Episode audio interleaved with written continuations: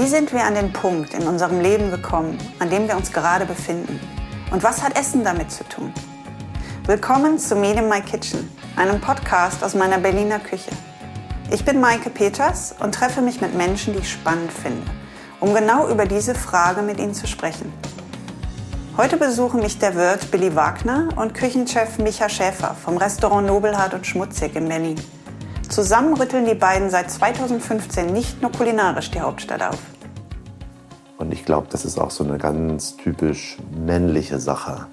Und dadurch kennen wir halt viele Köche, aber auch Köchinnen, die halt sehr viel tun erstmal und die dann auch ihre Arbeit, nämlich das Tun an dem Lebensmittel, also dass das halt auch, dass das halt auch, das auch nach vorne stellen, anstelle eigentlich die Arbeit eines anderen, einer anderen, die da ist, ein gutes Lebensmittel erstmal zu produzieren und das eigentlich möglichst nicht so stark zu verfälschen. Und die Natur ist viel, viel größer als unser eigentliches Tun als Mensch weil sie viel, viel mehr Vielfalt bringen kann und viel mehr Tiefe in Geschmack. Ähm, dem, dem Billy ist mal rausgerutscht, äh, dass er ähm, das 2014 mit mir machen wollte, weil er fand, dass ich noch formbar bin. Und das ist auch so. Also Billy hat mich schon am meisten geprägt kulinarisch. Jeder Gast teilt ein Rezept mit mir, das ihr auf meinem Blog auf maikepeters.com unter Meet in Your Kitchen findet. Der Frühschoppen in dieser Meet in My Kitchen Episode wird von dem italienischen Weingut Ferrari Trento gesponsert. Kratz Studios sorgt dafür, dass sogar ein Podcast aus meiner kleinen Küche gut klingt und die Musik ist von Martin Stumpf. Und jetzt willkommen in meiner Berliner Küche. Für die du sagst, Micha sorgt dafür, dass, das, dass, den Essen, dass es den Gästen schmeckt und du sorgst dafür, dass die Gäste da sind. Ähm, jetzt fangen wir von Anfang mal an mit dir, Micha. Mit 23 Ausbildung zum Koch, mit 25 Commis de Cuisine Jungkoch im Zwei-Sterne-Haus Villa Merten. Nur drei Jahre später verantwortlich, verantwortlich für die Küche im Nobelhart und Schmutzig. Neun Monate danach der erste Michelin-Stern, 16 Punkte im Gourmillot. Dann jetzt Platz 57 der World's 50 Best Restaurants Liste. Das ist flott. Bist du immer so flott? Oder hast du einfach deinen, den richtigen Ort gefunden? Ähm, ja, gehört auf jeden Fall äh, Glück dazu, würde ich sagen.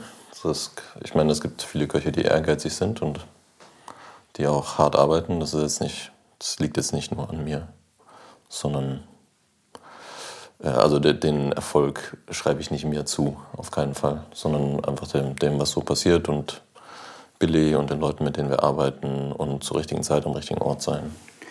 Ja, aber es, es, es wirkt so, als, es, als hätte es keine Umwege gegeben. Ist das generell ein Thema in deinem Leben? Ist es, du hast eine sehr klare Vision und dann geht es da auch hin? Ja, normalerweise schon. Ja. Und das ist auch mein, das ist ein Luxus, das so machen zu können. Ja. Was hat der Michelin-Stern für dich bedeutet? ähm, also 2015 hatte das auf jeden Fall, war das auch gut für mein Ego, würde ich sagen. Ja. Für mich persönlich. Ähm, es war auf jeden Fall auch gut fürs Geschäft. Ist, wir waren sofort dann ausgebucht mit Warteliste für ein Jahr. Ähm, die Warteliste war so lang wie die Reservierungsliste. Ähm, und irgendwann so mit der Zeit verliert das dann so ein bisschen an Bedeutung und man fängt an zu hinterfragen, was es überhaupt bedeutet und nach was für Kriterien die Leute vom Guide Michelin überhaupt testen. Ähm und was für Leute das wichtig finden, ob man jetzt einen Michelin-Stern hat oder eine Auszeichnung hat vom Guide Michelin oder nicht.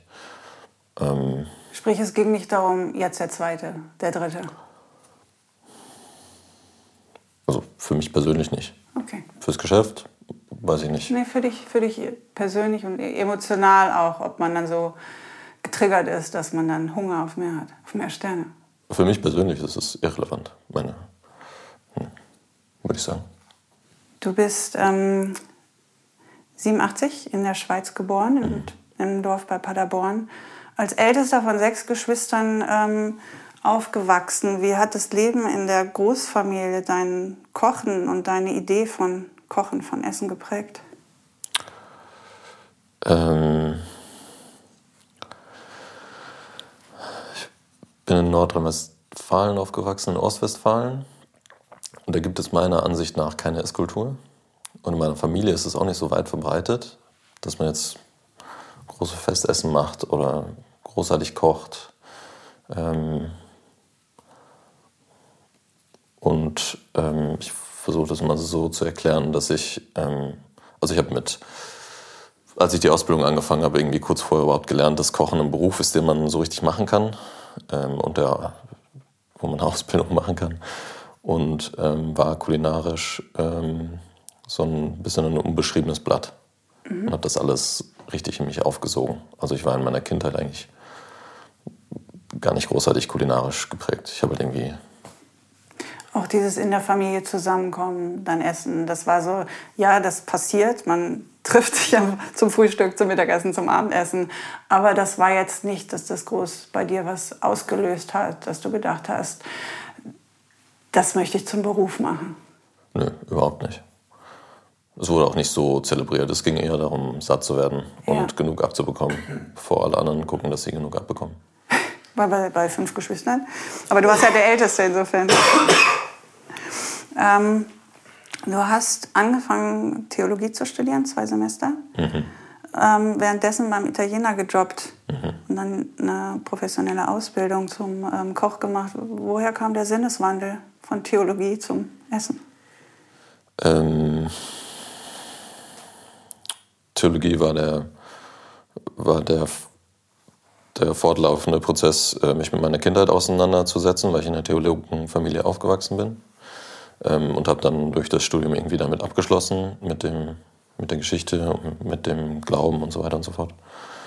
Ähm, und habe erstmal in erster Linie deshalb das Kochen als Ausbildung angefangen, weil ich ähm, durch das Arbeiten beim Italiener und auch beim Arbeiten in der Spülküche ähm, gemerkt habe, dass mir das ganz gut passt, in so sehr autoritären, äh, einfachen Strukturen zu leben und zu arbeiten, wo ganz klar ist, was, gema was gemacht wird, jemand gibt dir das vor, wie schnell das gemacht wird äh, und es gibt eine logische Reihenfolge, in der die Dinge passieren können.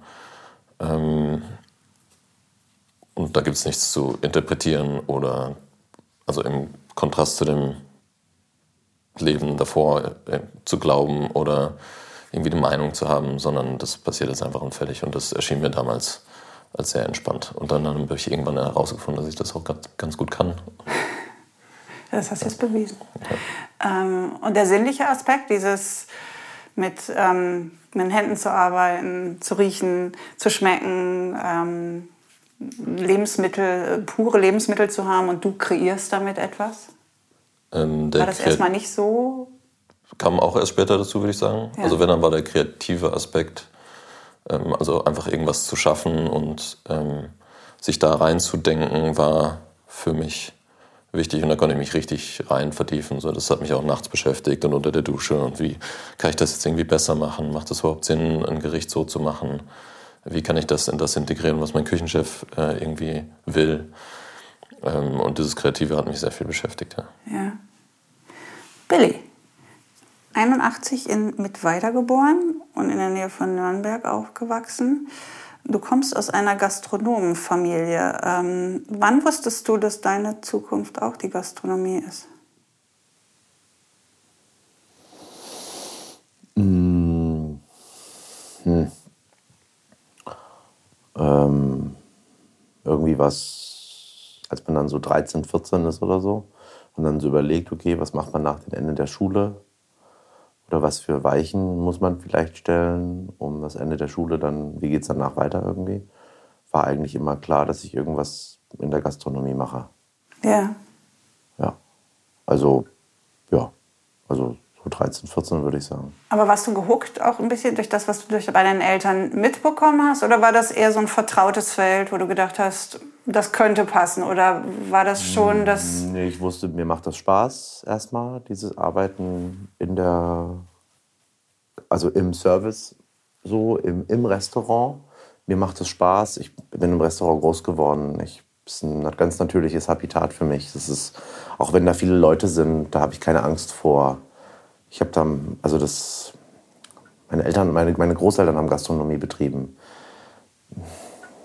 Bin als Dreijähriger durchs Restaurant gelaufen. Also als wenn das das Normalste der Welt wäre. Wenn ein Kind vielleicht das erste Mal mit vier in ein Restaurant kommt, ist es schüchtern, weil es das nicht kennt. Was ist da hier? Wieso sitzen da Leute? Wieso wird da Essen serviert? Und so weiter. Das war für mich nie eine, eine, eine Frage oder so. Du hattest nie Berührungsängste? Nein. Und ähm, ich habe bei meinen Eltern in, in jeder Abteilung gearbeitet, also in der Spülküche, in der Küche und im Service. Und ähm, ähm, in der Spülküche mit, weiß ich nicht, mit neun oder so oder acht oder zehn. Und dann mal eine kurze Zeit beim Papa in der Küche und dann aber äh, bei der Mama im Service und ähm, habe da halt ausgeholfen, wie das halt so ist in so Familienbetrieben, wo dann alle auch ran müssen oder so. Und äh, ja. Holst du dir Rat bei denen heute oder kommentieren die oder trennt ihr das? Also deine Familie kommentiert die den Weg, den du gehst und wie du Sachen angehst oder ähm, tauscht ihr euch aus heute? Nö, die sind stolz auf mich, ähm, beide. Ähm, aber die haben Gastronomie gemacht zu ihrer Zeit. Ähm, ich sage jetzt mal in den 80ern und 90ern und Anfang der 2000er.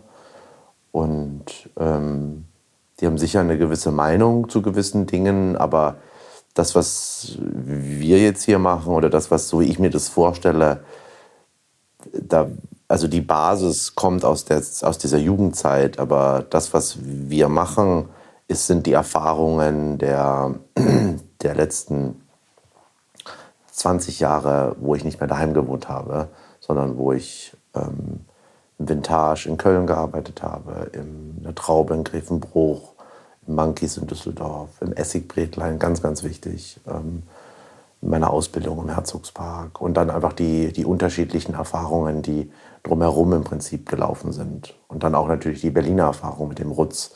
Und das ist eine Quintessenz aus dem, was ich nach meiner Kindheit, nach meinem Jugendalter im Prinzip ähm, erlebt habe. Aber die Basis, das natürliche Habitat, die Natürlichkeit, mit Menschen umzugehen, auch zu wissen, wieso man was macht, ich glaube, das hat da angefangen. Das hat aber nichts mit der Arbeit heutzutage zu tun.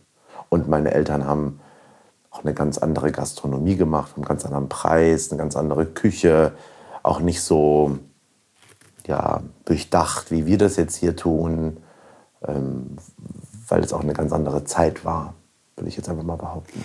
Aber du bewegst dich schon durch die Erfahrung vorher wahrscheinlich natürlicher und selbstbewusster und man kann dir wahrscheinlich weniger vormachen durch diese Erfahrung, wenn du das von Anfang an alles so aufgesogen hast.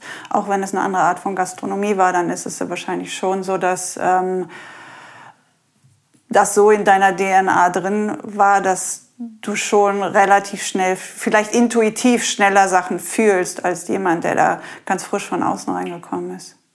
Also ich glaube, jeder, jedes Kind, was in einer Gastronomenfamilie groß wird, hat so ein gewisses Gefühl für den, für den Ort, an dem es ist, ähm, weil du einfach da groß geworden bist. Ja. Ne? Und ähm, das, äh, finde ich, gibt mir viel, auch heutzutage noch. Oder so grundsätzliches Verständnis oder was geht, was geht nicht, was ist zu viel, wie mutet man dem Gast zu viel zu, wie mutet man den Mitarbeitern viel zu viel zu, wie mutet man sich viel zu viel zu? Und ähm, also das, dieses Grundgefühl kommt von damals, ja, ja würde ich schon sagen. Ja. Aber das, was ich denke oder das, was meine Meinung ausmacht oder wieso wir das so machen, wie wir es machen, das hat damit erstmal ja. nichts zu tun. Ja. Du bist mehrfach ausgezeichnet als Sommelier des Jahres. Ähm, hast du jemals mit der Küche geliebäugelt auch? Hast du jemals überlegt, auch Koch zu werden? Mhm. Oder mhm. schnelle Antwort?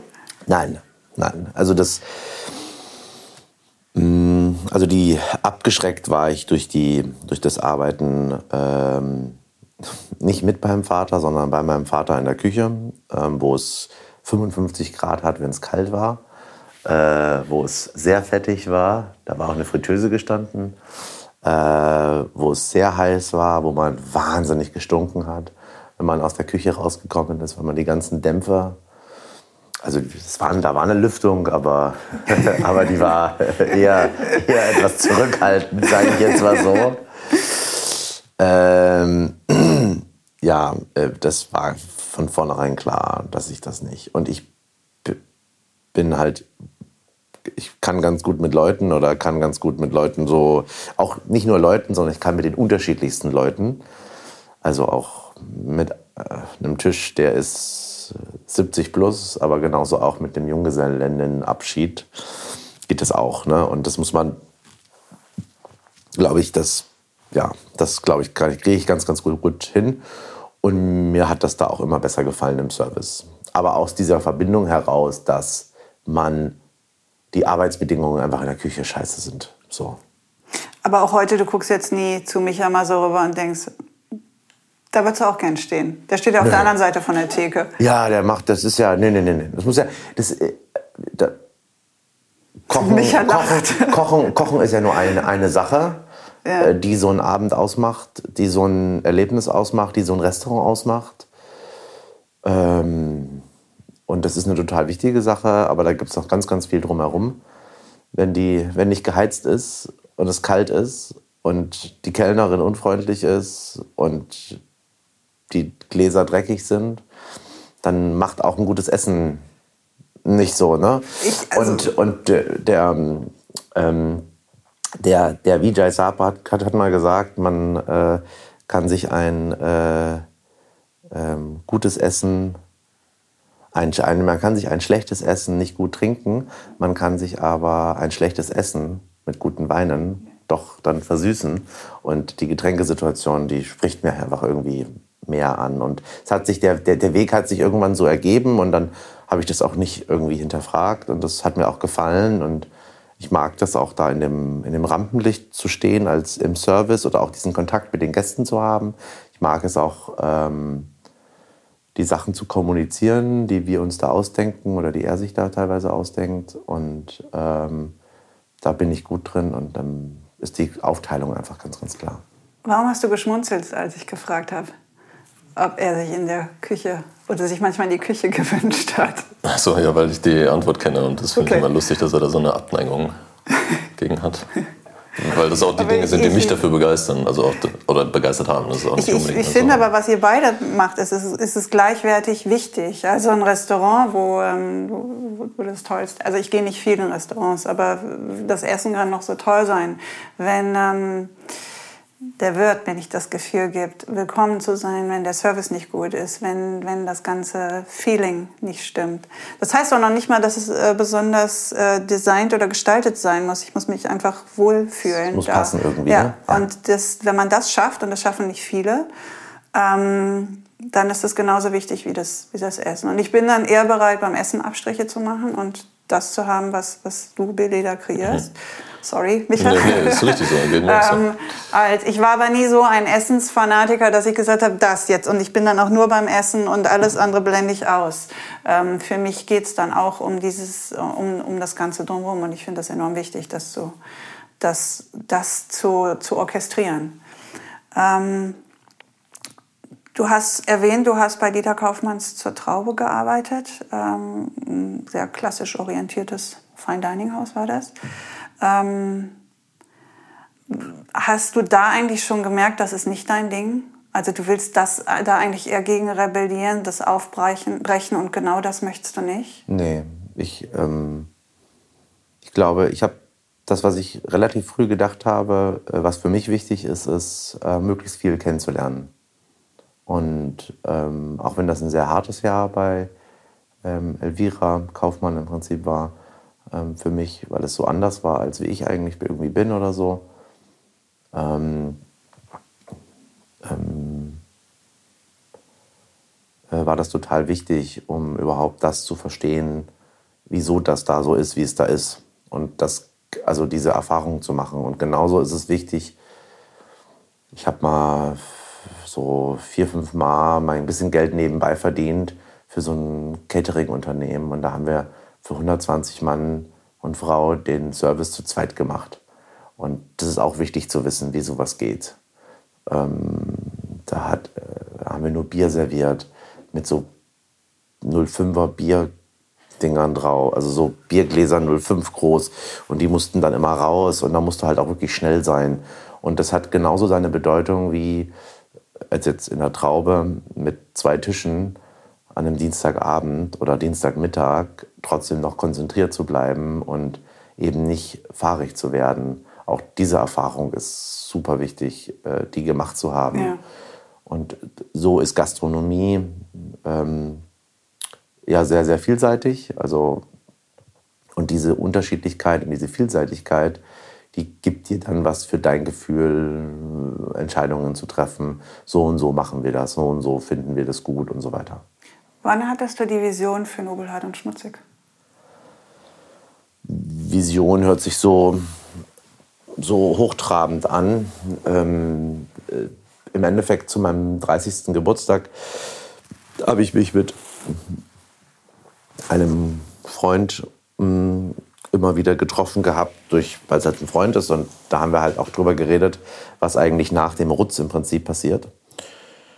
Ähm, und das war dann, ich war da drei Jahre im Rutz und ähm, ich dachte, okay, vielleicht ist jetzt mal der richtige Schritt angekommen, sich selbstständig zu machen oder so. Oder man macht sich nicht selbstständig und man bleibt noch mal 20 Jahre im Rutz so, und arbeitet im Prinzip für jemand anderes die ganze Zeit. Und dieses Arbeiten für sich selber war eigentlich dann so ein bisschen der, der gewisse Punkt. Meine Eltern waren ihr Leben lang selbstständig. Ja. Ähm, ich habe das vorgelebt bekommen, wie, wie das geht, was das für Entbehrungen bedeutet, aber auch was für Vorteile das im Prinzip haben kann.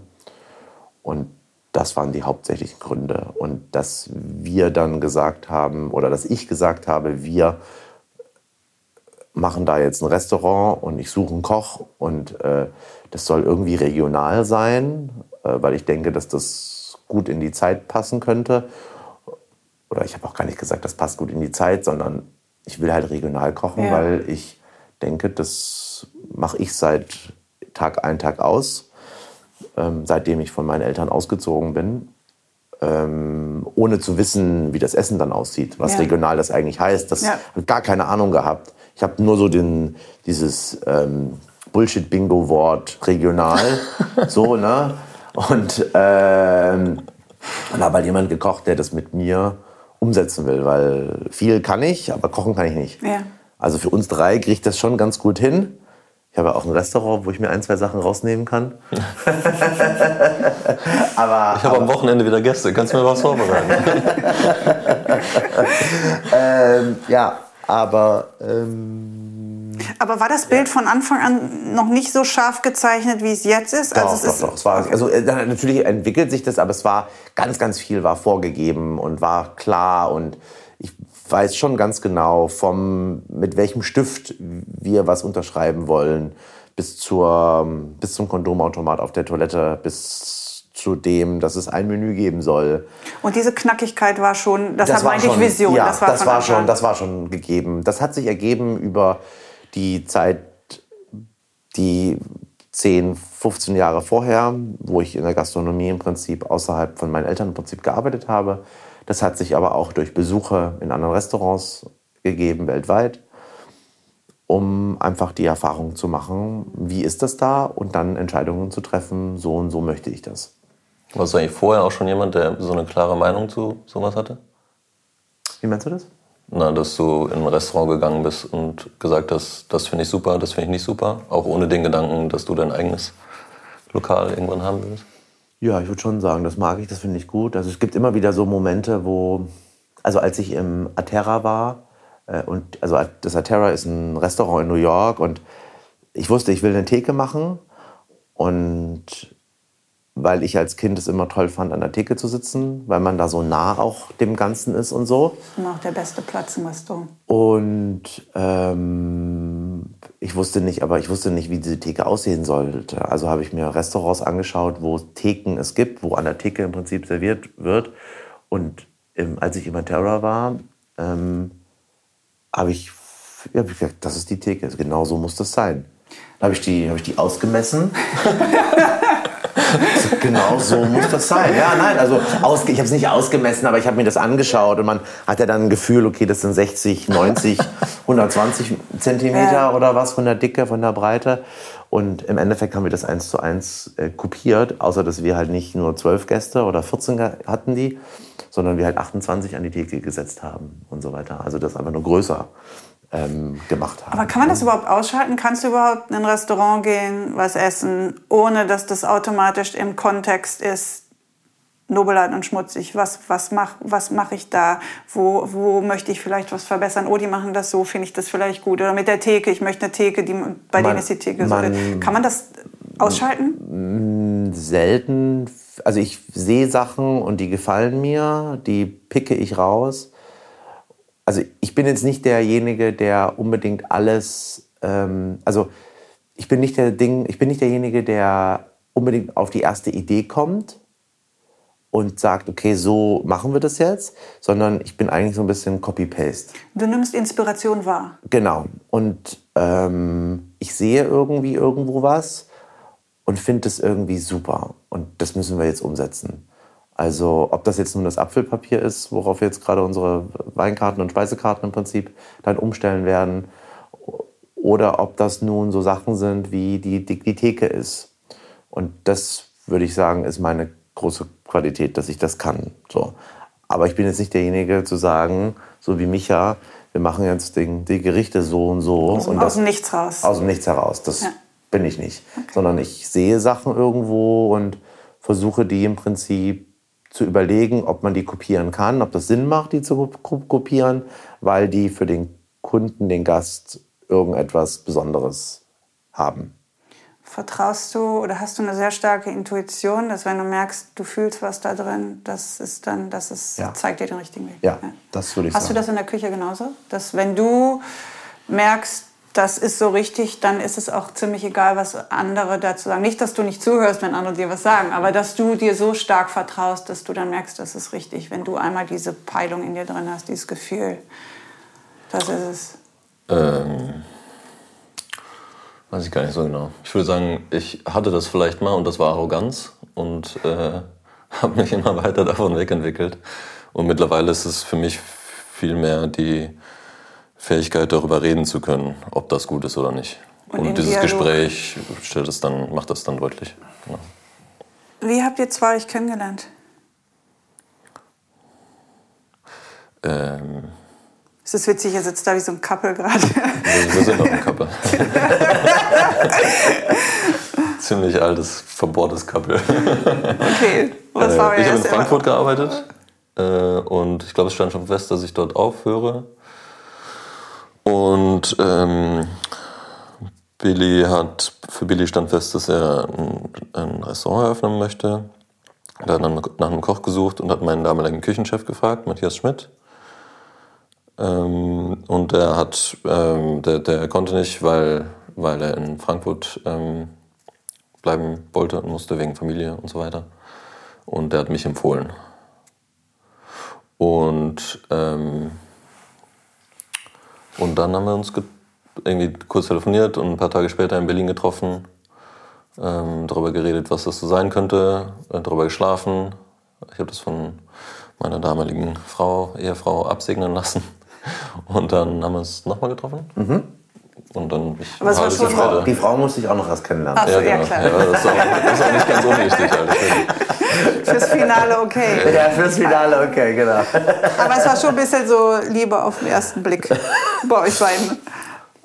Ähm, also im Sinne von, ihr brauchtet jetzt nicht. Blick. Das ist mal eine Frage. Jetzt bin ich gespannt, was du antwortest. Glaube ich nicht. Nee, glaube ich auch nicht. Also nicht. vielleicht in dem Sinne, im Sinne von absoluter Blauäugigkeit. ähm, also für mich war es halt einfach eine riesige Chance. Ja. Und für mich war es das Gefühl, dass. Also ich hatte nicht das Gefühl, dass irgendjemand versteht, außer mein damaliger Küchenchef, äh, wie ich kochen möchte. Und es war für mich so ein bisschen aussichtslos und ich dachte eigentlich, ich höre jetzt auf zu kochen, weil und ich will Billy nicht. hat's verstanden. Genau. Weil einfach nur so für irgendjemand jetzt sonntags Schnitzel kochen, ja. ist einfach kein geiler Job. Ähm, und ich hatte das Gefühl, dass ich damit, dass es mit Billy irgendwie vorwärts gehen kann. Ja, ja ich würde gerne ein bisschen mehr über dein Kochen reden, aber vorher würde ich gerne kurz zum Konzept, dass ähm, die, jeder, der noch nicht bei euch war, kurz eine Idee hat. Also die Gäste sitzen an der Theke. Ihr habt auch einen großen Tisch, wo auch Gruppen dran sitzen können, aber das Hauptding ist, Menschen sitzen an der Theke, weil die Trennung zwischen Küche und Gastraum, aber nicht wirklich eine Trennung, weil halt alles offen und transparent ist. Mhm. Ihr habt ein einheitliches Zehn-Gänge-Menü, kein mhm. à la carte. Mhm. Ähm, und was bei euch besonders ist, der Fokus auf regionale Basisprodukte und ihr schmeißt auch alles raus, was da nicht reinpasst. Also exotische Gewürze, Zitrusfrüchte, was mir schwer fallen würde, Schokolade und Olivenöl, was mir besonders schwer fallen würde. ähm, ja, eure Gerichte sind sehr präzise und fein getuned, Weinauswahl ebenso. Und ihr habt halt diesen sehr scharfen Fokus auf Qualität der Produkte, Herkunft und die Menschen, die das auch ähm, produzieren. Ähm, warum möchtet ihr, möchtest du als Koch den Produzenten sichtbar machen? Ähm, wir sind eine, also das, vielleicht das Wichtigste an der Art zu kochen ist, dass sie daraus, in, dass sie aus der Landwirtschaft entsteht. Dass ja. ich nicht in der Küche rumstehe und äh, oder morgens aufwache und mir überlege, das möchte ich jetzt kochen und jetzt gucke ich mal, wo ich die Sachen herbekomme. Oder rufe den Händler an und frage, hast du das? Oder wann hast du das? Und wie kriegen wir das hierher? Und passen die Mengen, äh, sondern dass ich im Gespräch mit den Erzeugern bin, äh, ständig. Und äh, wir auch seit drei Jahren einen Zuschef haben, der also einen Zuschef haben, der sich um die Küche kümmert und einen Zuschef haben, der sich nur um die Erzeuger kümmert und um die ganze Kommunikation, die da stattfindet. Ähm, und so richten wir uns nach der Landwirtschaft und nach der Saison und nach der Natur und nach dem Wetter und das ganze Chaos. Ähm, und das, was wir servieren, ist das, was dabei rauskommt. Genau. Äh, und je mehr man das kennenlernt, je mehr man über die Erzeuger lernt, über die Landwirtschaft lernt, desto wichtiger findet man das, dass das in den Vordergrund rückt und das, was der vielleicht nicht der Koch der Superstar ist, äh, der sich jetzt großartig was ausdenkt, sondern ähm, das irgendwie einfach ein Teil von, von einer Wertschöpfungskette ist. Diese Auseinandersetzung mit dem Produzenten, hat das dein Verhältnis zum, zum Urlebens, ursprünglichen Lebensmittel verändert? Hast du vielleicht mehr Respekt oder mehr Verantwortungsgefühl? Nö, also Respekt weiß ich nicht, ob man das so nennen kann, aber es, ich habe einfach unglaublich viel gelernt und sehr viele, sehr viele Erfahrungswerte gesammelt, wie unterschiedlich Lebensmittel schmecken können, ähm, wo, wo das herkommt, ähm, welche Anbaumethoden für welches Lebensmittel sinnvoll sind, ähm, wie man das dem Gast kommunizieren kann, wie der das auch tatsächlich wahrnehmen kann und nicht nur einfach eine Story hat und die ist irgendwie nachhaltig und cool, sondern das kann man tatsächlich auch erleben. Ähm, und ja, auch das Land, also das oberflächliche landwirtschaftliche äh, Wissen, was ich dazu habe, hat mir auch hat mir auf jeden Fall diese Arbeit schätzen gelernt, wenn man ja. das so sagen kann. Ja, weil das einfach äh, das ist einfach richtig harte Arbeit, Landwirtschaft. Da ist Kochen ein Klacks gegen, wirklich. Ja, man ist halt, man kann halt, du meintest am Anfang, du magst das Planbare oder diese, die, die, die, ähm, die Strukturen in der Küche. Ja. Und wenn du mit der Natur arbeitest, dann ist das halt alles nicht so. Da kannst du noch, noch so sehr, also wenn ich immer, wenn ich ähm, Weinbauer treffe, ich habe so viel Respekt davor, weil das ist, kann ja, deine ganze Existenz kann weggefegt werden mhm. in einer Saison. Und äh, was ich aber faszinierend finde, dass es oft Menschen sind, die so eine, so, eine, so eine innere Ruhe haben. Also du merkst, die haben sich irgendwann, die werden so ein Teil davon und die schwingen da so mit. Ich ja. habe da enorm viel Respekt vor. Zurück zur Küche. Warum ist es so schwer für Köche, oft Dinge einfach zu halten? Wieso ist es so schwer für Menschen, Dinge ja, einfach zu halten? ja, aber äh, das ja das ist ja überall so. Versuchen wir das mal am, am Beispiel Küche ja. bildhaft zu machen. Warum ist es so schwer, Dinge einfach zu halten? Psychologie am Beispiel Küche. Genau. Ähm, Andersrum gesagt, warum wird oft zu viel gemacht? Es ist auf jeden Fall einfach, relativ einfach, Dinge lecker zu machen, wenn man immer mehr dran wirft und man nicht mehr so genau rausschmecken kann, was überhaupt los ist. Also die Qualität der Lebensmittel wahrnehmen kann. Ähm, was jetzt nichts Schlechtes ist. Ich meine, es gibt ja viele national bekannte Nationalgerichte, die irgendwie so funktionieren ähm, auf der ganzen Welt. Ähm, das ist auch, hat auch alles seine Daseinsberechtigung und ist auch toll. Ähm, ich würde sagen, aber wenn man dann auf das Simplistische zugeht, ähm, das ist, würde ich sagen, in jedem Handwerk so, ähm, in, in, einem Design von einem Stuhl oder bei Kunst oder bei Architektur. Ähm, sobald, es, sobald es nur noch wenige Details sind, müssen diese Details sehr genau passen. Und beim Kochen ist es dann halt so, dass man dann unbedingt eine gute Lebensmittelqualität braucht. Ähm, eine, wo schon das Radieschen von sich aus äh, begeistert oder das äh, Stück Fisch von sich aus begeistert. Ähm, und dann versucht man durch das, was man dazu gibt, nur noch ähm, das zu betonen und nicht irgendwie zu gucken, ob das jetzt zusammenpasst oder habe ich alle Texturen, die man braucht, ähm, sondern man versucht nur noch das hervorzuheben. Dann ist die Antwort auf die Frage, warum ist es so schwer, Dinge einfach zu halten, vielleicht Demut, weil man braucht eine gewisse Demut und einen gewissen, ja, dann auch wieder Respekt vor dem Radieschen. Um, das hört ähm, sich sehr religiös an, aber okay. Vielleicht ist es, ich glaube, vielleicht ist es, ich glaube, wenn man das in einem Bereich, dem in einem Bereich des Lebens folgt, dann ähm, folgt, zieht sich das vielleicht auch durch andere Bereiche. Wenn man generell die, sich der Reduktion verschreibt, und das ist ja auch eine gewisse Aufmerksamkeit, die man dann hat. Man muss ja sehr aufmerksam gegenüber, jetzt am Beispiel Radieschen, gegenüber dem Radieschen sein und diese ganzen Feinheiten merken und rausschmecken und fühlen. Ähm, ja, ich glaube manchmal, dass ich das dann durch verschiedene Bereiche ziehen kann. Ich habe das schon, Entschuldigung. Nee, nee. Ich habe das schon öfter gehört, äh, Demut oder mir wurde auch schon Protestantismus vorgeworfen. ähm, aber für mich ist es äh, Sex, ganz einfach. Du findest? Ich finde es sexy. Ja, das Meine, kann ich, ich hab, Mein Leben funktioniert so. Ähm, es ist ja auch so, dass häufig gerade in dieser berufsgetriebenen Küche, also wo es ist ja ein sehr männlicher Beruf und da ist natürlich auch Männer mögen häufig häufig mehr Technik und mehr Dinge tun und definieren sich auch dann darüber über das, was sie denn eigentlich mit der Sache im Prinzip tun und wie aufwendig das Ganze gestaltet ist und wie viele Schritte da auch dann bis zum Resultat im Prinzip dazukommen und wie es dann aussieht, schmeckt und so weiter. Und ich glaube, das ist auch so eine ganz typisch männliche Sache. Und dadurch kennen wir halt viele Köche, aber auch Köchinnen, die halt sehr viel tun erstmal und die dann auch ihre Arbeit, nämlich das Tun an dem Lebensmittel, also dass das halt auch das ist halt auch das auch nach vorne stellen, anstelle eigentlich die Arbeit eines anderen, einer anderen, die da ist, ein gutes Lebensmittel erstmal zu produzieren und das eigentlich möglichst nicht so stark zu verfälschen.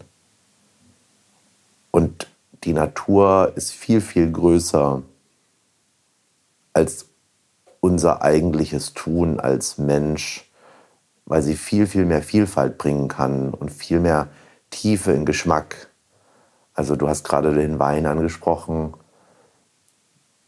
Ein Winzer, der es schafft, nicht so viel dran zu machen und der den, den Ort, den Wingert,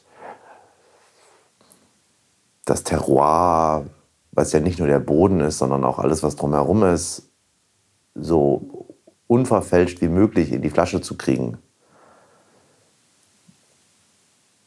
kann besonders viel Interessantheit mitbringen.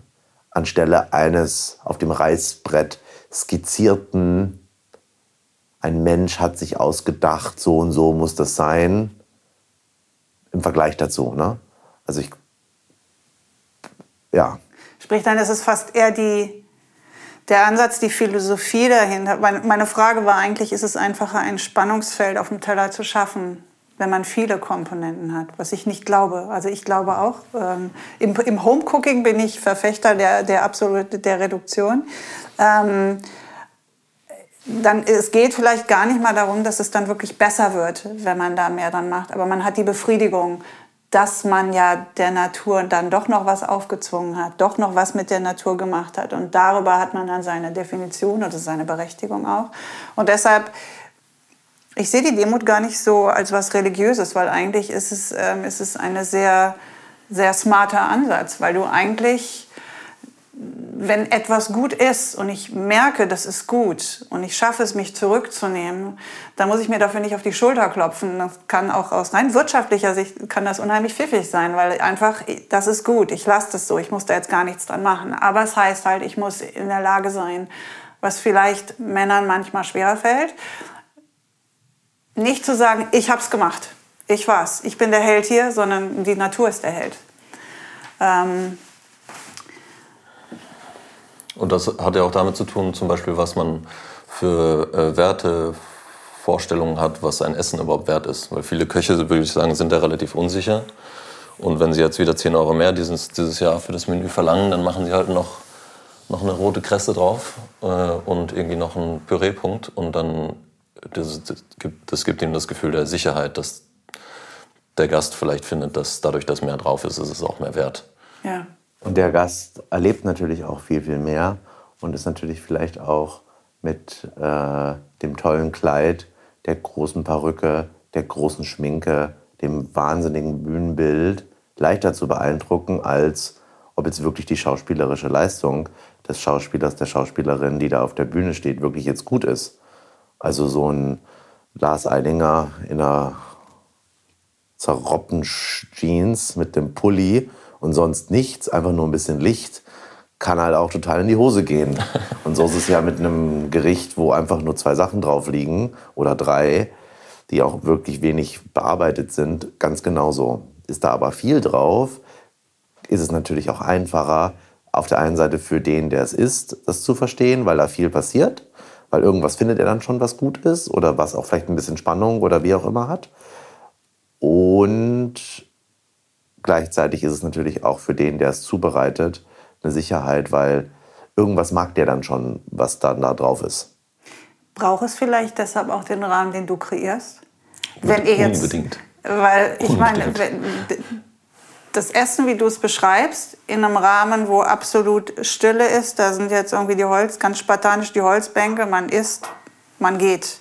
Du bist, du bist der Entertainer. Du bist der, der, der, der, der für mich bist du wie so ein Dirigent, der das Ding da am, der die, die Schwingungen wahrnimmt und auch schaut, dass die Schwingungen immer gut sind. Ist diese, diese Symbiose da zwischen euch beiden für den Abend dann nicht eigentlich enorm wichtig? Ja, jedes Detail ist wichtig. Also wir haben das, ähm, weil, weil es einen darauf vorbereitet, wie man das Essen wahrnimmt. Ähm, wenn man, wie man das Restaurant betritt, wie es riecht, wie die Musik ist, wie die anderen Menschen sind, wie die Leute drauf sind. Ähm, das gibt einem eine Stimmung mit, die für das Essen und auch für das Trinken, würde ich sagen, für, generell für das Erlebnis äh, sehr, sehr wichtig ist. Ich würde gerne noch ähm, über ein paar Dinge mit dir sprechen, die die Küche betreffen. Ähm, für euch ist Haltbarmachen von Lebensmitteln enorm wichtig. Ja. Was ja auch mit der Nähe zur, zur zur ähm, regionalen Zutaten und dass ihr euch an der, das hält, was die Natur saisonal so, so euch gibt. Ähm, kannst du da ein bisschen was zu erzählen? Was ihr genau macht und was, die, was deine Motivation da ist? Ähm, die Motivation ist, dass wir im Winter was servieren können, beziehungsweise im, jetzt noch. Äh, der kulinarische Winter geht ein bisschen länger. Ähm, und ähm, im Prinzip fangen wir, wir haben vor drei Wochen mit den ersten Sachen angefangen. Äh, mit äh, Pflaumenblüten, Kirschpflaumenblüten, ähm, die haltbar zu machen wieder fürs nächste Jahr. Und so geht's. Sobald es losgeht mit den ersten Lebensmitteln, fangen wir an, alle möglichen Sachen ähm, haltbar zu machen für den Winter, um im Winter spannende Dinge servieren zu können. Äh, das sind jetzt nicht das ist auch so Dinge wie, äh, die man irgendwie kennt, so wie Sauerkraut oder eingelegte Gurken oder so. Aber es sind auch viele Dinge dabei, die jetzt nicht eine Hauptzutat von einer Mahlzeit sind, sondern eher eine Verfeinerung. Äh, Im Prinzip alles an Blüten, Rosenblüten, Holunderblüten, äh, Dillblüten, Fenchelblüten, alles Essbare, was man haltbar machen kann. Flieder, Robinie. Was machst du mit Flieder? Äh, da machen wir einen Sirup draus. Ähm, und dann, äh, was noch? Ähm, und dann halt alle möglichen unterschiedlichen Techniken werden Ja. dafür angewandt, so wie Trocknen, Einkochen, ähm, also Pasteurisieren, Fermentieren, ähm, Einfrieren auch manchmal, aber eher selten. Ähm, und so, ich, jetzt, das ist jetzt die sechste Saison, die wir jetzt machen. Und da haben wir jetzt schon relativ viel Routine, wissen, Es kommt auch immer mehr dazu, denke ich mir. ja, ja, ja, ja, wir haben richtig viel zu tun. Auch mehr Menge mittlerweile. Äh, Wir wissen mittlerweile, wann genau äh, wir die Dinge ernten müssen, wie schnell wir die dann verarbeiten müssen, ähm, wie viel wir ungefähr ranbekommen, können uns ungefähr darauf vorbereiten, ähm, wie groß das Zeitfenster ist. Ähm, also so wie jetzt, wenn das so spät anfängt mit dem Frühling und mit der Wärme, was sind wir jetzt, vier Wochen hinterher oder sowas vielleicht, im Vergleich zu den Jahren davor. Ähm, dann hat man vielleicht auch ein viel kürzeres Zeitfenster mit, mit den Blüten ähm, oder mit Radieschen oder so sensiblen Sachen. Und dann sind die auf einmal holzig. Und äh, wenn man das weiß, dann reagiert man auch in der Woche, in der man Radieschen hat, und Ja. wenn man die einlegen möchte. Und da sind einfach sehr, sehr viele Erfahrungswerte ganz wichtig. Also ich weiß, meine Oma hatte einen Keller und das war, ähm, der Keller war also ein Raum, das war ein recht großer Raum, der war voll mit Regalen und die Regale waren immer gefüllt. Also für die Generation meiner Oma war das vollkommen normal, die Sachen einzuwecken und haltbar zu machen und ähm, übers ganze Jahr dann zu ziehen. Das ist ein bisschen verloren gegangen. Jetzt gibt es halt wieder so Trends, was halt immer nur in der Bubble dann so präsent ist. Ähm, aber es ist eigentlich was, was die ähm, deutsche Küche dann doch wieder auch so spannender macht. Wir sind halt aufgrund des Klimas hier darauf angewiesen, oder der, der, der Temperaturen, des Wetters, dass wir ähm, ja, bestimmte Zutaten dann doch ähm, irgendwie übers ganze Jahr ziehen. Es sei denn, wir wollen dann halt monatelang Kohl essen oder Kartoffeln, was im, im Winter immer mein Problem ist. Ich merke dann irgendwann so im Januar, habe ich dann das Kein Gefühl, das reicht dann. Aber inter interessanterweise wurde das nie auf, äh, unbedingt nur auf Genuss ausgelegt, sondern ähm, gerade so in der Nachkriegsphase halt vor allem darauf, darauf ausgelegt, dass man satt wird. Und die Sachen wurden so eingekocht, dass sie auf jeden Fall haltbar bleiben, dass es auf keinen Fall schief geht. Also sehr süß oder sehr salzig Ja. oder sehr sauer. Ja. Und all diese Rezepte ähm, sind ja nicht besonders genussorientiert. Und da kann sich, kann sich auf jeden Fall ähm, eine Esskultur entwickeln, die haltbar macht um des Genusses willens. Und das was, kann was sehr Spannendes sein. Was äh, magst du an der deutschen Küche? Magst du überhaupt was an der deutschen Küche? Was ist deutsche Küche? Das frage ich dich. Ich würde dir die Gerichte meiner Oma aufzählen. Und ihr habt sogar was auf der Karte gehabt jetzt beim Delivery Service. Ihr habt Eier in, ähm, in, der, äh, wie heißt, in Senfsoße. Ja, ja. Ja, Was ist deutsche Küche und was magst du daran? Kannst du es definieren? Also es- ich würde sagen, es gibt so ein paar Gerichte, die man vielleicht als deutsche Küche definieren kann, so wie Senfeier oder Königsberger Klopse oder Rheinischer Sauerbraten mit Pferdefleisch? Ja, ja, ja, ja, so Sachen. Ähm, ob die jetzt unbedingt, unbedingt deutsche Küche sind, wäre ich mir auch nicht so sicher, weil ich kann mir vorstellen, dass ich bin mir ziemlich sicher, dass es verlorene Senfeier zum Beispiel auch in Polen gibt. Ja, es gibt Überschneidung, denke ich generell. Ähm, und, auch diese ganzen Einkochgeschichten und so, das ist auf jeden Fall auch was, was in Osteuropa sogar noch mal raffinierter stattfindet häufig, weil es immer noch praktiziert wird und viel länger gezogen wurde. Ähm, Woran liegt das, dass die Deutschen das Essen so stiefmütterlich behandeln? Jetzt werden die Fragen aber komplex. Au- Autos sind wichtiger und Häuser? Wäre meine erste Antwort, die vielleicht nicht ganz durchdacht ist. Sind unsere nicht so Geschmacksnerven, sind unsere unsere Geschmacksnerven nicht so entwickelt wie die der Italiener und Franzosen? Oder ist das einfach eine Prior Billy? In Frankreich und Italien ist es ein Statussymbol zu essen. Das ist in Deutschland was Neues, oder? Würde ich mal sagen. Ja, ich denke, die ähm, gerade nach dem Zweiten Weltkrieg oder gerade nach dem Ersten Weltkrieg, was eigentlich wichtig ist oder was eigentlich wichtig war, also wohin man sein Geld gesteckt hat. Man muss halt erstmal wieder ein Haus aufbauen oder eine Stadt aufbauen, wenn sie komplett zerstört ist. Da hat halt Essen, ist halt mehr nur Nahrungsaufnahme, weil man es halt täglich machen muss. Da geht es erstmal nicht darum, um großmögliche Feinheit oder Identität irgendwie zu spüren. Da ging es vielleicht auch darum, dass es toll war, dass auf einmal Essen industriell hergestellt werden kann, weil es auf einmal immer wieder gleich ist, weil es auf einmal auch viel günstiger ist, weil man auch nicht so viel arbeiten muss damit. Es muss nicht eine Person, häufig die Frau, fast immer die Frau, in der Küche stehen und das irgendwie zubereiten. Ähm, die Gesellschaftsstruktur, die sich entsprechend verändert hat, dass nicht mehr zehn Leute in einer Wohnung zusammenleben über drei Generationen, sondern eben viele alleine. Das macht natürlich was mit dem, wie wir essen und so weiter. Ähm und dann auch natürlich das, worauf man sich gesehnt hat. Dann bist du jetzt hier in Deutschland und dann ist ein, also ich finde es als ein ganz, ganz exemplarisches Gericht für die Zeit. Ähm, Toast Hawaii, wo auf einmal die Ananas drin ist und man denkt an die Südsee, wenn man das isst.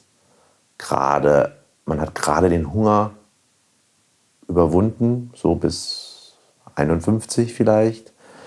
Und dann gibt es das erste Fernsehen und dann gibt es da dieses Gericht Toast Hawaii und dann ist die Ananas da drin. Dann fährt man in den 60er Jahren nach Italien über den Brenner. Dann bringt man natürlich Pasta und Cappuccino und Espresso und irgendwie so ein Lebensgefühl im Prinzip mit. Und dann wirft man natürlich auch, dann wirft die Generation auch alles über den Haufen, was die vorhergehende Generation so an die, was die geglaubt hat. Weil das halt häufig eher rustikal, häufig eher überhaupt Überleben erstmal gesichert hat. 20er Jahre, nach dem Ersten Weltkrieg. Das Land ist nicht nur finanziell am Abgrund, sondern ist auch geächtet in gewisser Weise. Ähm, also emotional, psychologisch. Man ist nichts mehr. Dann kommen die Nazis. Das ist auch klar, was da passiert. Was Essen da bedeutet, dass es darum geht, dass man die Leute satt zu kriegen. Und das, jetzt sind wir schon bei 150 Jahren. Und ähm, wenn man das mal so bis 1850 irgendwie sieht ähm, und dann auch, was Technik eigentlich bedeutet hat. Also Männer, die ähm, bestimmte Systematiken vorgegeben haben und die auch so erzogen sind, dass Technik was Gutes ist und auf einmal lässt sich äh, Brot auch weiß herstellen und dann wollen es alle.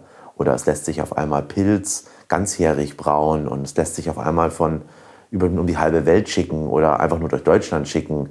Und was das Techniks, was dieser Glaube auch an diese Menschheit dann bedeutet. Und ich glaube, das tut sich auf unser Essen im Prinzip auch widerspiegeln.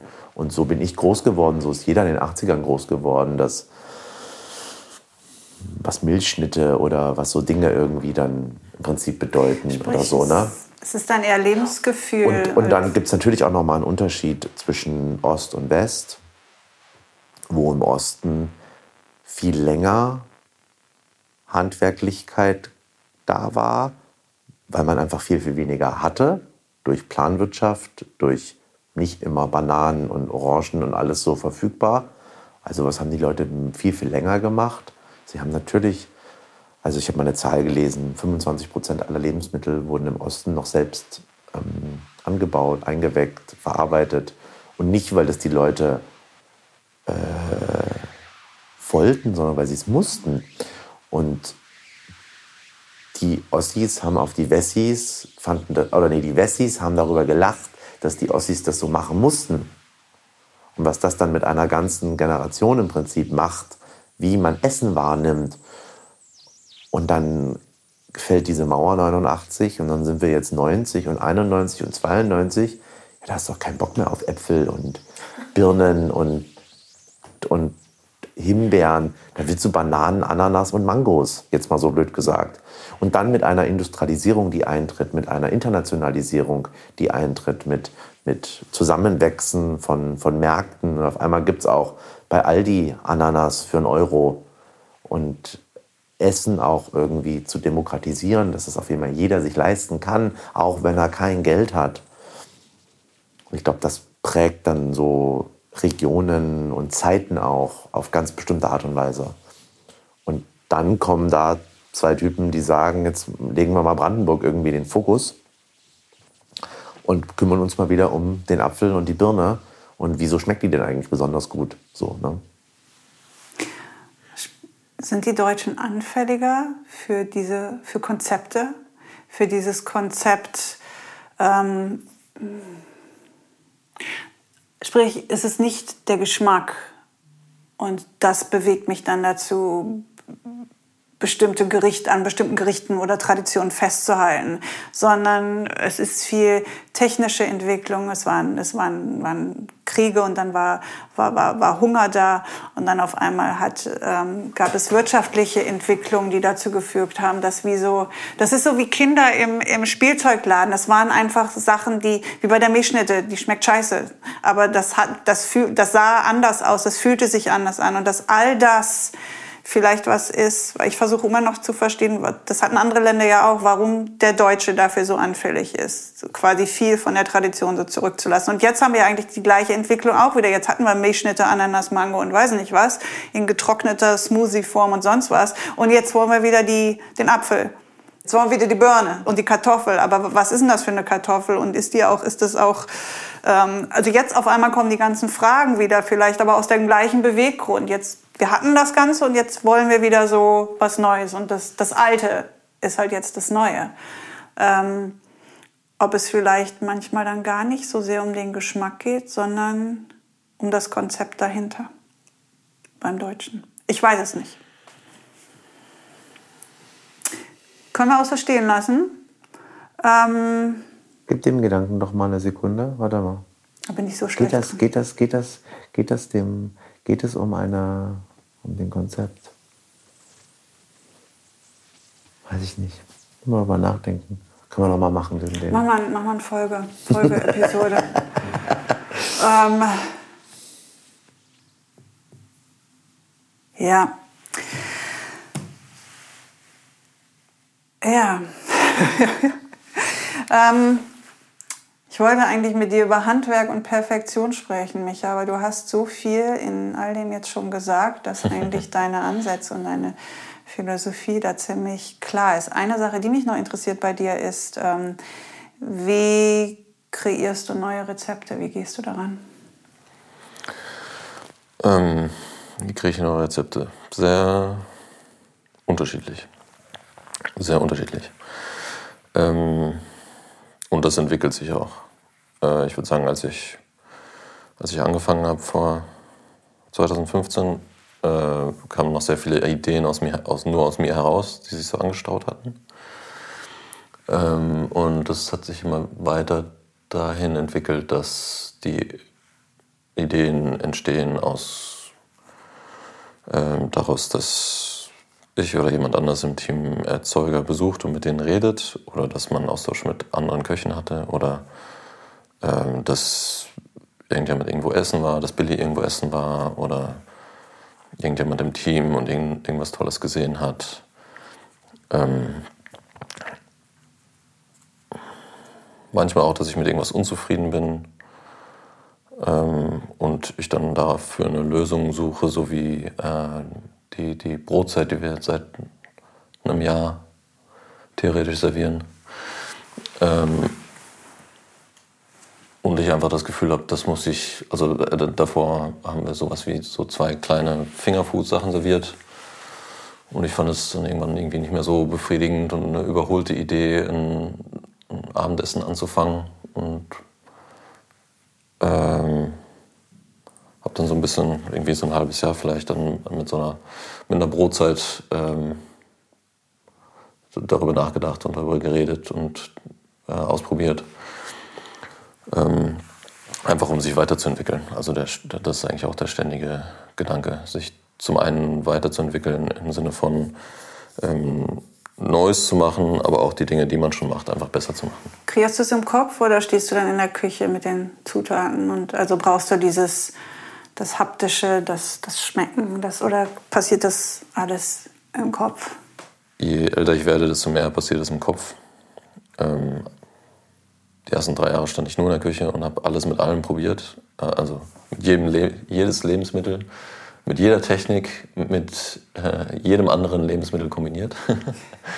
habe ziemlich viele schlimme Sachen gegessen, die ich mir selber gekocht habe. Ähm, und mittlerweile bin ich da so ein bisschen, äh, würde ich sagen, sind einfach, haben sich Erfahrungen gesammelt und das geht einfacher und schneller äh, und zielsicherer. Aber das gehört trotzdem noch dazu, auch einfach in der Küche zu sein. Auch manchmal mitten im Service, wenn man eigentlich andere Probleme hat, äh, mache ich sowas auch noch. Es gibt noch ein Thema, über das ich gerne mit euch sprechen möchte, und zwar, was läuft falsch in der Landwirtschaft? Ähm, Billy, du sagst, Essen ist ein politischer Akt. Ähm, Wendell Berry sagt, Essen ist eine landwirtschaftliche Tätigkeit. Beides schreit nach Verantwortung. Und ähm, ihr könntet ja auch einfach sagen, ähm, ja, regional, ja, lokal und ähm, hier ist das Radieschen, hier ist der Mann, wo es herkommt und das war's. Aber ihr geht ja schon ein bisschen weiter. Ihr habt zusammen mit dem Horvath die ähm, Gemeinschaft e.V. ins Leben gerufen. Ähm, kannst du ein bisschen was dazu erzählen? Was ihr genau macht und was, was der Gedanke dahinter ist? Na, der Gedanke ist daraus entstanden, dass wir eigentlich bessere Lebensmittel für uns brauchen. Und das geht einfach damit besser einher, wenn wir, ähm, wenn mehr Menschen so kochen, wie wir das tun. Und ähm, dann war der zweite Punkt, ähm, ich glaube, dass wir damit auch äh, einen Geschmack einer Region im Prinzip prägen können. Und dann können wir damit, dann kommen Leute auch hierher, die genau nicht nur wegen ähm, der Museen und der Geschichte von Berlin nach Berlin kommen, sondern auch wegen des Essens. Und ähm, dann war der Gedanke, dass das in der Verbindung mit anderen Menschen, mit anderen Restaurants, mit anderen Restaurateurinnen einfach einfacher und besser geht. Gerade aus dem Punkt heraus, wir müssen die Menschen mehr aneinander bringen. Also jetzt nicht die Endkunden, sondern die Restaurateure und die Landwirte und die Lebensmittelverarbeiter und so weiter müssen wir näher aneinander bringen, weil dann dadurch ähm, das System einfach besser funktioniert, was wir eigentlich für uns brauchen. Wenn es nur einen einzigen gibt, der äh, Milch in guter Qualität in Berlin kaufen will, dann ist es für den Produzenten nicht rentabel, das überhaupt zu tun. Gibt es aber wirklich eine gewisse Nachfrage und gibt es wirklich ein gewisses Begehren danach, dann gibt es vielleicht auch nicht nur einen Lebensmittelproduzenten, der gute Milch produzieren möchte oder kann und der die auch im Direktvertrieb vielleicht äh, weiter verkaufen oder weiterverkaufen möchte. So. Ist das ein harter Kampf oder trefft ihr auf äh, offene Ohren? In eurem Umfeld? Oder im auch im erweiterten ich weiß Kreis? Nicht, was Kampf ist. Es ist ein, es ist ein, es ist erstmal ein Netzwerk von Gleichgesinnten so. Und dann geht es einfach darum, um, dass wir bessere Lebensmittel im Prinzip bekommen. Wir sind jetzt auch keine, finde ich, politische, also, oder wir sind jetzt nicht, wir sind, natürlich ist das, was wir tun, politisch, aber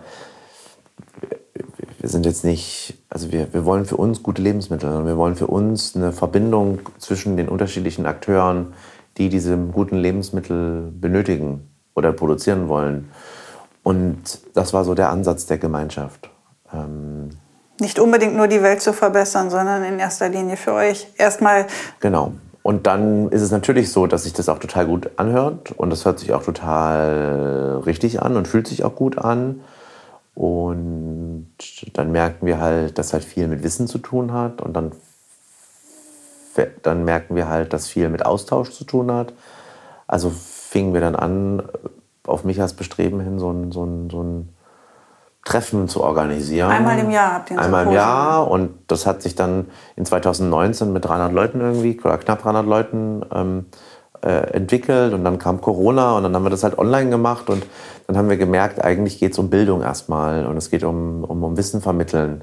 Und zwar jetzt gar nicht so sehr an Kinder, das ist sicher auch ein großes, wichtiges Thema, sondern es geht eigentlich an, an Menschen, die schon in dieser Szene im Prinzip arbeiten, wie sie eigentlich... Ähm, ja, wie, wie, wie arbeitet man eigentlich anders, wenn man so unzufrieden ist mit der mit dem System, wie sonst halt in der Küche oder im Restaurant im Prinzip gearbeitet wird. Und wie kann man es eigentlich anders machen? Und wie ist man, wenn man diese Fragen dann stellt und wenn man diese Dinge oder diese Taten auch umsetzt, ist man auf einmal auch anders und auf einmal wird man vielleicht auch attraktiv für eine ganz neue Bevölkerungsgruppe ähm, und bringt im Prinzip das Thema Restaurant und Küche nochmal ganz anders nach vorne und erreicht auch auf einmal ganz neue Leute, die vielleicht gar nicht zu dir kommen würden, aber die deshalb zu dir kommen, weil du dir diese Dinge auf die Fahne geschrieben hast. Wir werden empfänglich fürs, für euch über genau, dieses Thema. Genau, ja. und ähm, ich glaube, dass es ganz, ganz entscheidend ist, weil das ähm, nicht nur für die Menschen, die da drin essen gehen, wichtig ist, also die dafür Geld ausgeben, sondern gerade auch die das umsetzen wollen, also die da drin arbeiten. Also weil man damit den, also welcher, welcher junge Mann, welche junge Frau möchte denn für ein ein Restaurant, ein Hotel arbeiten, wo man 18 Stunden am Tag arbeitet und ähm, tiefgefrorenes auftaut und das irgendwie weiterverarbeitet. Wenn du selber privat so großgezogen bist, dass du das eigentlich ganz sexy findest, dass am, am Freitag da irgendwie 200.000 Menschen durch Berlin marschieren und äh, für ein neues Klimasystem kämpfen oder demonstrieren und wer möchte denn dann da für ähm, so ein Unternehmen arbeiten, was eigentlich völlig konträr ist zu dem, wie du sonst dein Leben im Prinzip bestreitest? Und auf einmal entsteht was, dass man auf einmal in diesem seit Jahrzehnten immer weniger attraktiven Beruf auf einmal wieder Attraktivität schafft. Und äh, diese Attraktivität äh, geht über den Ethos und die Arbeit, die wir im Prinzip ähm, kommunizieren.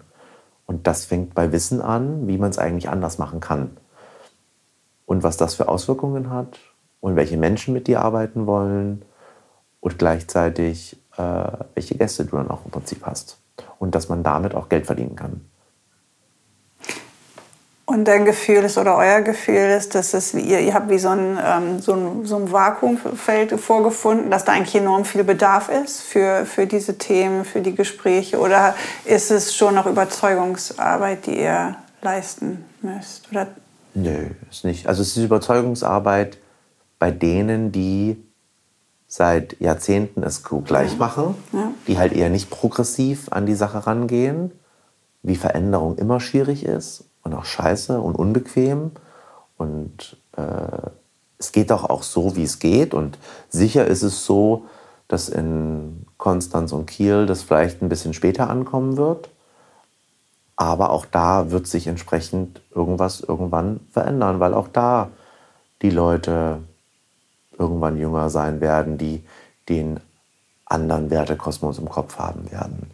Aber wir hier in Berlin mit einer sehr progressiven äh, Bevölkerungsschicht, Menschen, die bei dir arbeiten wollen, da musst du das machen. Ansonsten findest du keine Mitarbeiter mehr und kannst auch kein Geld verdienen. Und ähm, das ist ganz entscheidend, glaube ich. Und dafür ist das Ganze da. Und äh, muss man dazu sagen, dass es ja von der äh, Friederike Gerdger, die das ähm, leitet, die Gemeinschaft, dass es auch sehr, sehr präzise kuratiert ist. Also auch sehr äh, auf die einzelnen äh, Gruppen, die es in dieser Wertschöpfungskette gibt, sowie Gärtner oder ähm, äh, äh, Milchbauern, dass es sehr genau auf diese Gruppen zugeschnitten ist, sodass es auch wirklich interessant ist und nicht nur allgemeines Nachhaltigkeitsblabla. Wir reden jetzt die meiste Zeit über Restaurants, über euer Restaurant so, als ähm, würden wir uns gerade nicht in einer Pandemie befinden. Wir haben das Wort Corona relativ wenig verwendet oder eigentlich oh, fast gar angenehm. nicht. Ja, das tut gut. Ne? Aber die ganze Zeit. Ich weiß. Jeder, der dich sieht und fragt, geht's dir und erzählt dir dann oder will wissen, wie es dir gerade geht und immer musst du sagen, dass es eigentlich scheiße ist, aber es ist auch okay Und deswegen ist es eigentlich ganz schön, mal über, nicht über anderes reden. Corona zu Ja. reden. Also Eigentlich deswegen danke, danke Maike. Bitte, bitte, für, bitte. Aber War eine gute Zeit. Und tschüss. ähm, ich muss doch noch einmal. Ähm, zum einen gibt es ein Zitat von, dir, Zitat von dir, das fand ich gut. Erst machen, dann verfeinern. Ich glaube, das hast du am Anfang von der Corona-Krise gesagt. Das hast du gesagt, das ist aber toll. Das habe ich gesagt. Irgendwo hab ich das, du hast Hat er gesagt, bestimmt erst, jemand im Mund gelegt. Habe das gesagt. ja, erst machen, dann verfeinern. Ähm, ich glaube, das war ein Interview, wo es darum ging, wie du. Ähm, war das nicht sogar bei ähm, den 50 Best? Ähm, dein, dein, deine Herangehensweise an die Corona-Krise. Erst machen, dann verfeinern. Das steht ja sehr repräsentativ für alles, was da gerade so passiert. Es hat mich aber beeindruckt, weil manchmal ist es ja wirklich gut schon, ähm, einfach mal aktiv zu werden, anstatt da zu sitzen und wie du gesagt hast, sich die ganze Zeit darüber zu beschweren, wie scheiße alles ist. Ähm, ich Also wollte das, ja, also das kommt viel mehr heraus, ähm, dass wir, ich habe halt mein, also das Unternehmen wusste ich schon, das wird schon alles irgendwie weiterlaufen, aber das, was übrig bleibt von dem Unternehmen, muss ja auch irgendwie, also ich muss ja auch irgendwas davon haben und wenn ich dann sehe, ich darf jetzt nicht mehr aufmachen und dann, dann machen wir einen ganzen Monat zu. Was heißt das denn, wenn wir einen ganzen Monat zumachen? Dann verdienen wir ja gar kein Geld, haben die ganzen Kosten. Oh Gott, da war ich halt panisch und da musste ich halt irgendwie reagieren, dass es halt weitergeht, dass ähm, wir halt Geld verdienen. ihr habt aber sehr schnell reagiert. Ihr habt eure Webseite und Shop auf Vordermann gebracht. Also wir haben relativ schnell reagiert, erst mit dem PDF, was man sich runterladen konnte oder was, wo man halt die ganzen Informationen drin hat, weil wir hatten ja keinen Online-Shop. Und ähm, ja, also ja, mussten wir ja auch, weil die, die, die Kuh gibt ja trotzdem Milch. Und äh, wir, äh, weißt du, ja, es ist ja, es ist ja so, die Kuh gibt trotzdem Milch, der Lebensmittelproduzent, der produziert ja trotzdem. Du hast äh, noch gerade ein halbes Rind gekauft, also oder ein halbes Kalb oder ein ganzes Schwein oder wie auch immer. Das ist alles im Keller, das, die ganzen Lebensmittel sind da. Was machst auf du einmal- jetzt damit? Was machst du jetzt damit? Ist- also, das ist ja, also jetzt mal völlig egal, ob du das Essen wegschmeißt oder nicht, aber was machst du damit? Also irgendwas muss man damit. Du hast ja auch dafür Geld bezahlt. Also es hat ja auch richtig Kohle gekostet. So ein Tier kostet 2000 Euro, wenn wir das dann kaufen. Und plus minus. Und das ist ja, also dann machst du ja doppelt miese. Bist du aus der Schockstarre recht schnell raus?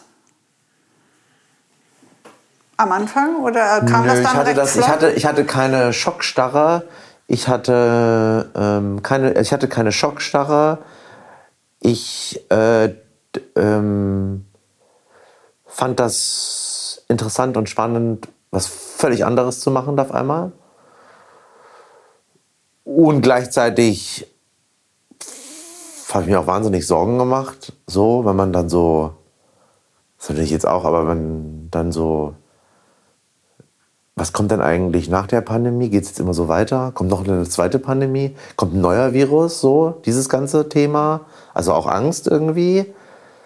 Aber ein ganz klarer Druck. Da sind zwölf Leute, die da Geld verdienen mit uns oder an uns oder mit uns. Und die müssen ja irgendwie alle auch durchgefüttert werden.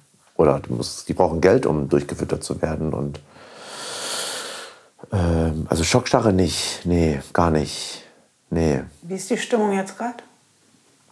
Was ist dein Gefühl jetzt? Einfach traurig, machen? Ist traurig. Es ist alles so langweilig. So. Alle sind es leid.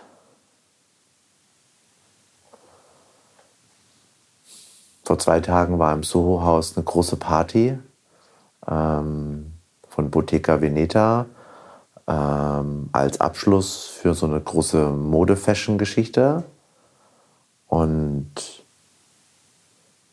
ich war da nicht, also beileibe nicht. Und es ist ein großes Marketing-Desaster, weil, also gerade jetzt, die machen da eine Riesenparty. Also die, die da oben, machen eine Riesenparty ohne Masken und allem drum und dran. Und die halbe Welt tut sich darüber das Maul zerreißen, weil man Neid hat, dass man nicht selber dabei war. Aber jeder würde gerne dabei sein, sowas zu erleben. Und dieses Gefühl der, so anstrengend alles. Und es ist so nervtötend und es ist so langweilig und immer wieder ist irgendwas mit der Kita oder der Schule und immer wieder ist irgendwas, wo jemand nicht daheim ist äh, oder wo jemand auf einmal wieder daheim ist, der eigentlich gar nicht daheim ist und, und du musst so viele Verantwortungen überlegen und es ist einfach wahnsinnig anstrengend. Und dann hast du noch die Seite, dass die Leute einfach alle, also die in diesem Gesundheitssystem arbeiten, einfach alle völlig am Ende sind ihrer Kräfte, psychisch. Was da dann noch überhaupt alles auf uns zukommt. Wie diese, wie diese, wie die, wie die, wie, wie die Menschen, die das, die darin arbeiten, das ja noch gar nicht verarbeitet haben, was da eigentlich jetzt alles gerade so passiert ist. Und weil sie noch gar keine Zeit hatten dafür, weil es so ein ongoing Process ist. Und es ist einfach echt schwierig, die Situation so. Also es ist traurig einfach. Ja, so finde ich die Situation. Ja. Micha? Ähm, Für dich als Koch? Ich bin ja im Moment bin ich nicht so, bin ich kein, nicht so richtig ein Koch. ähm,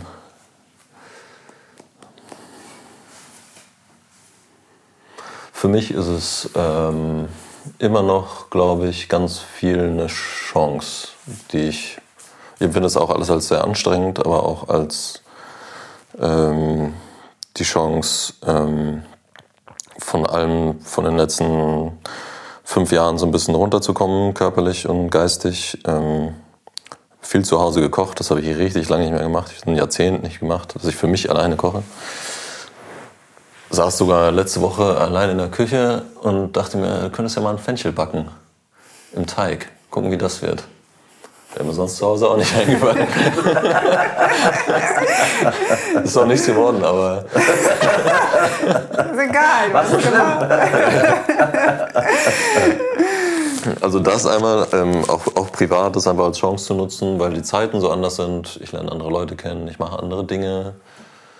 Ähm, aber ich bin auch ein Mensch, der nicht so viel, der sowieso nicht mit so vielen Leuten auf einmal rumhängt oder Partys braucht. Und das ist für mich einfach was, Also du nutzt die Zeit für, für dich. genau. Ähm, das ist aber auch ein, vielleicht habe ich da irgendwie so ein bisschen einen Vorteil als in meinem Charakterzug. Ich, ich, ich, Aber ich muss auch sagen, dass ähm, Langeweile einfach auch keine Rolle spielt bei mir. Im Privatleben, aber auch mit Billy, da wird einfach so viel gepusht. Es wird so viel gepusht die ganze Zeit. Langeweile ist gar kein Thema. Ähm, oder irgendwie ähm, in irgendwas verfallen, irgendwas äh, Träumerisches oder Negatives oder oh, wie geht's jetzt weiter? Ah, p- ja, es, Also es wirkt so, als würdest du auch in, in der Stille so mal ausharren können. Aber ich glaube, Billy, du brauchst vielleicht, du magst das, glaube ich, sehr, wenn Dinge passieren. Du wirkst wie jemand, der es unheimlich mag, wenn alles so um dich rumfliegt und du fliegst dann auch da und du kreierst in all dem, ähm, was ja super ist. Also ihr beide habt eine sehr unterschiedliche Dynamik, die äh, zusammen, aber absolut, die ist es. Es ist gigantisch. Das zwei Billys würden nicht funktionieren und zwei Michas auch nicht. Ja, ja, genau. Deshalb, ihr seid eigentlich so ein perfektes Paar. Ähm, jeder Podcast-Gast teilt ein Rezept mit mir, was es dann auf dem Blog gibt, auf maikepeters.com. Ist das so? Ja, das ist so. Ähm, ich werde euch auch noch, nein, ihr habt ja schon zugesagt, dass ihr das macht. Ich muss ja gar keinen Druck anwenden. Ne? Äh, auf dem Blog gibt es das dann unter der Meet in Your Kitchen Feature Kategorie. Ich werde euch dafür auch in der Küche besuchen bei euch. Wie gesagt, der Podcast heißt Meet in My Kitchen. Da sitzen wir jetzt hier gerade. Ähm, kannst du kurz was zu dem Rezept sagen, was du mit Ja. unseren Zuhörern und Lesern teilen wirst? Äh, Das äh, Rezept heißt äh, Kartoffel, Apfel und Zwiebel. Und das ist was, was wir vielleicht seit drei Jahren servieren, ungefähr. Ähm, und ist ein Geschmack, den ich kennengelernt habe durch eine sehr nette Dame, die aus äh, Neustrelitz kommt. Und dort ist es ein Geschmack, oder generell auch in, in Mecklenburg-Vorpommern und generell auch im, würde ich sagen, im Nordosten oder vielleicht auch im Norden Deutschlands ein sehr heimischer Geschmack. Die Kombination einfach von Kartoffel, Apfel und Zwiebel, manchmal auch gerne mit Blutwurst, also Himmel und Erde. Manchmal auch, äh, also Himmel und Erde ist dann auch was äh, Kölnerisches, Ja, beziehungsweise sagen, jeder sagt, im- jeder im meint da, wo er herkommt, kommt natürlich das Gericht auch her und wurde dort erfunden und alle anderen haben es schlecht kopiert. Ähm, so oder so, aber wie du ganz am Anfang ähm, gefragt hast, ein Geschmack, der hier heimisch ist, auf jeden Fall. Und wenn man das richtig macht, äh, was sehr, sehr Feines sein kann, Ja. weil es ähm, sehr leicht ist, ähm, trotzdem durch das Kartoffelpüree auch satt macht und ähm, fruchtig ist und süß und sauer und es hat irgendwie alles. Und Ja, du hast das ja ist in das- der deutschen Küche selten. Du hast halt das Erdige von der Kartoffel und du hast dieses, dieses Süßliche von, von Genau. Apfel und Zwiebel. Weil ich kenne es aus dem Rheinischen, wo es Himmel und Ed heißt. Ähm, insofern hat mich das gefreut, dass du das ausgewählt hast. Ich habe jetzt noch zehn flotte Fragen für euch. Dafür würde ich aber gerne einen kleinen Frühschoppen mit euch machen. Dafür würde ich dich, Billy, bitten, die Kühlschranktür zu öffnen und eine Flasche Champagner, beziehungsweise es ist kein Champagner, es ist ein Spumante. Andere Seite, andere Seite. Aus Trentino. Ähm, Der gute Ferrari. der gute Ferrari. Möchtest du öffnen? Soll ich öffnen? Ich kann öffnen. Okay. Ähm, Micha, du bleibst. Ich nehme sowas Kleines, Okay. ja nicht. Social Pressure. Ich habe letzte Woche das mit einem Podcast-Gast ähm, auch gemacht und dann habe ich die Flasche geöffnet und ich bin ein ähm, vorsichtiger Flaschenöffner und sie war dann ganz beeindruckt. Was bei mir gab es nur ein kleines Pfft. Aber bei Billy klingt das dann schon ganz anders.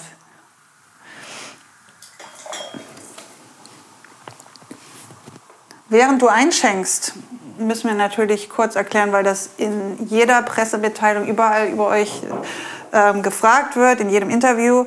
Der Name Nobelheit und Schmutzig, du hast es wahrscheinlich schon eine Million Mal erklärt, du musst es jetzt leider noch einmal machen. Ähm, Du musst uns eine neue Geschichte dazu ausdenken, Billy. Ja, ja, dann verwirre ich alle damit. Dann verwirre ich alle damit. Dann gehen wir nochmal neu durch alle Medien mit der Geschichte. Ähm, Cheers. Cheers. Vielen Dank. Cheers. Besuch in der Küche. Der ähm, gute Christian Drehkopf, mit dem ich mich damals mit 30 äh, über das ähm, über meine Zukunft, unsere Zukunft irgendwie unterhalten habe, ähm, hat mir zu meinem 30. Geburtstag ein Geschenk gemacht. Und das war ein Artikel mit der Headline Nobel, hart und schmutzig. Äh, eine Randsportart äh, über eine Hamburger äh, Sportfamilie, die am 25.06.2011 in der Frankfurter äh, Allgemeinen Sonntagszeitung erschienen ist. Und ähm, er fand, also der Christian kommt aus dem Design, aus dem Marketing, aus dem, äh, ja, so ein Künstler in gewisser Weise und fand diesen Slogan ganz gut. Fand diesen, diese, diese Aneinanderreihung dieser drei Worte ganz gut. Und ähm, hat gesagt, so, Billy, heißt dein Restaurant. Und ich gesagt, ah ja, wirklich. Und dann haben wir uns halt überlegt, ob das wirklich so geht oder wie nicht geht. Und dann hatten wir erst nobel, Komma, hart und schmutzig eine Mahlzeit als Restauranttitel.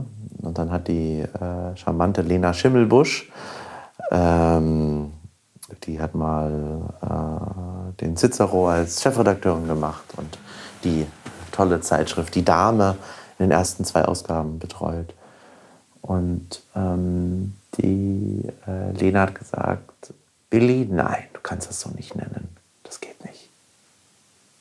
Du musst das nobelhart zusammen machen und schmutzig. Dann hört sich das an, wie als wenn ihr diese zwei Menschen seid, die das betreiben. Herr Nobelhart und Herr Schmutzig. So.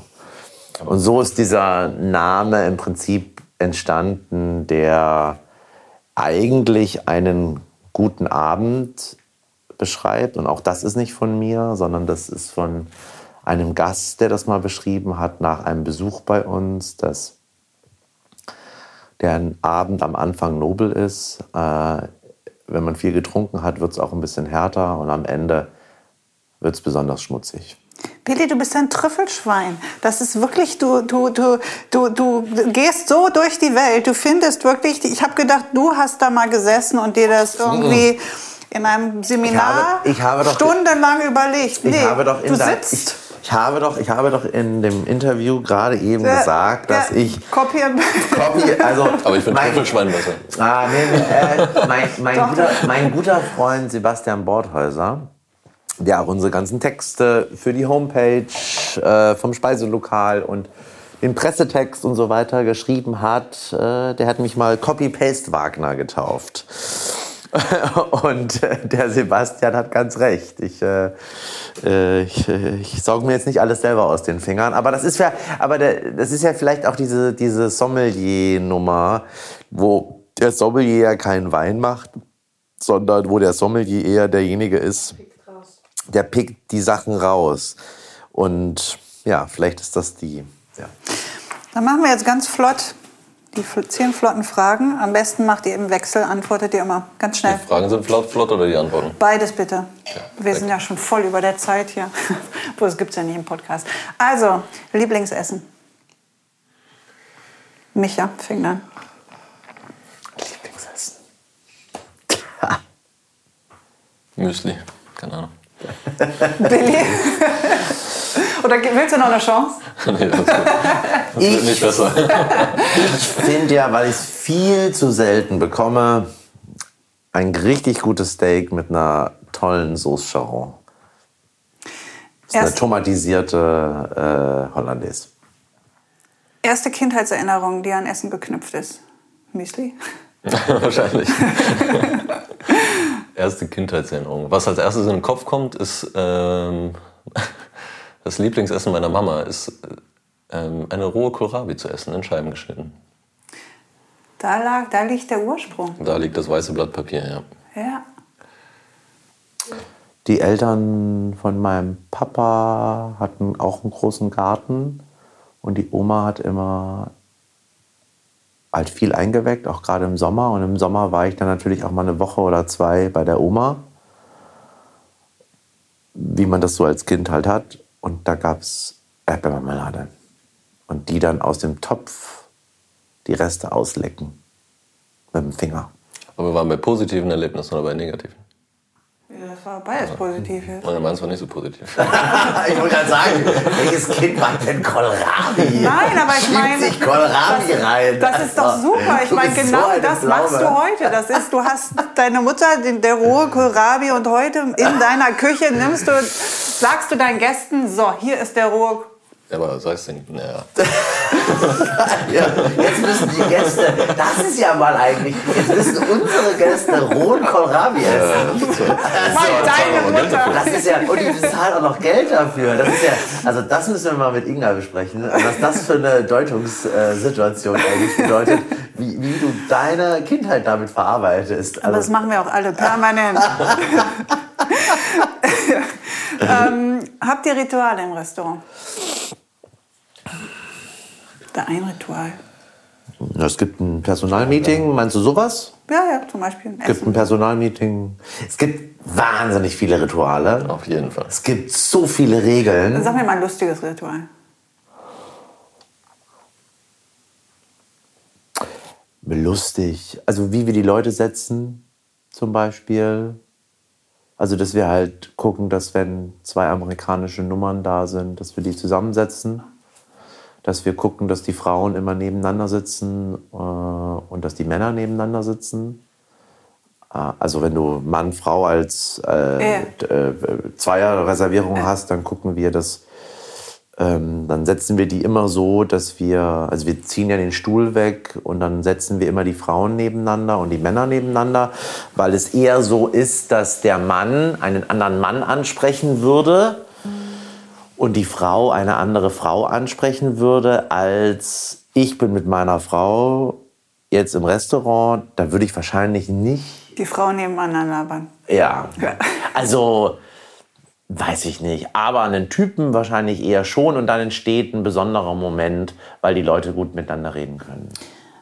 Aber, es, eine- gibt, aber aber es gibt tausend Regeln, weil alles irgendwie macht man ja auf irgendeine Art und Weise und das muss dann auch so gemacht werden, weil das eine bestimmte Aussage hat, wie man es halt macht und das ist ganz häufig ganz anders als woanders und dadurch gibt es tausend Rituale eigentlich. Ja.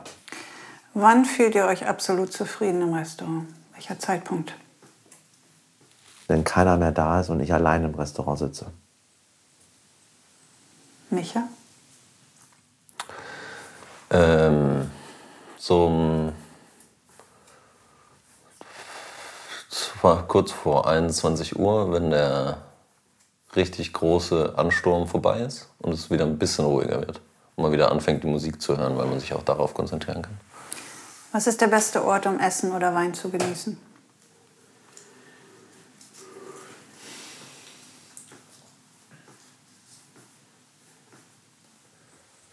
Wenn die Menschen, mit denen man es isst, gut dazu passen. Stimme ich zu. Wer hat euch auf eurem Berufsweg am meisten mitgegeben und was war das?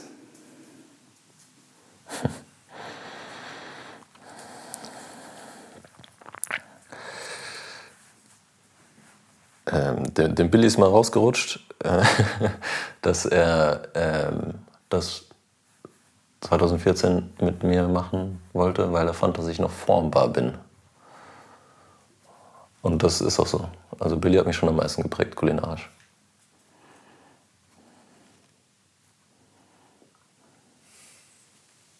bin jetzt zehn Jahre älter. Nicht ganz. Sieben, sechs Jahre älter als Micha. Und dadurch, dass ich schon lange irgendwie, ich habe nicht irgendwie studiert oder so, sondern ich habe direkt mit 16 eine Ausbildung in einem Hotel angefangen.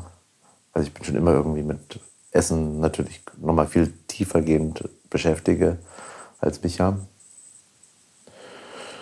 Und so in der, in den, also bevor dem Nobel hart und schmutzig war es wahrscheinlich die Arbeit im Essigbretlein in Nürnberg mit André Goethe, Yves Ollich und ähm, Ivan Jakia. Mm, und jetzt seit 2015 natürlich Micha, weil wir einfach, also ich bin zwar verheiratet mit einer ganz tollen Frau, aber Micha ist da, naja, das hörst du jetzt Er sitzt immer auf der Bett Bettkante. Er sitzt auf der Bettkante, genau. Er sitzt auf der Bettkante. So kann man das sagen. Das ist schon äh, irgendwie leider so. Herz zu Herz. Herz zu Jetzt wird das Knie getätschelt, das keiner sehen kann, muss ich sagen. ähm, wen hättet ihr gerne mal als Gast im Nobel Hart und Schmutzig? Wenn dann wieder alles offen und normal ist. Ich hätte, ich habe gerne Gäste, die ähm, das, was wir machen, nicht unbedingt mögen, aber die das, die das so Zelebrieren. Auf sich wirken lassen? Ja, genau, die sich das so, die dich darüber freuen oder auch ärgern, dass das irgendwas mit ihnen macht. Okay, wo was passiert? Genau, solche Gäste habe ich gerne. Gibt es ein anderes? Und da ist es nicht nur die positive Seite, sondern es darf auch gerne die negative sein, weil es das auch was mit einem macht. Weil man vielleicht dann auch, vielleicht in dem Moment noch nicht das jetzt so versteht und vielleicht auch enttäuscht ist über den Abend, aber es vielleicht auch irgendeinen Gedankengang in in, in den Gang setzt bei einer Person, die irgendwie was anderes macht, vielleicht dann in der Zukunft oder so. Oder über, über eine Situation anders nachdenkt, ja. wie die sein muss oder kann. Gibt es ein anderes Land, das euch kulinarisch reizt? Ich nehme auch noch bitte.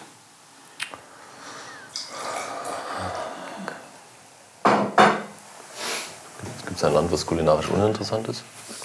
Glaube ich nicht, genau. Es gibt, alle haben ihre Besonderheiten und Eigenarten, die sehr, sehr schön sind zu äh, erspüren und erleben.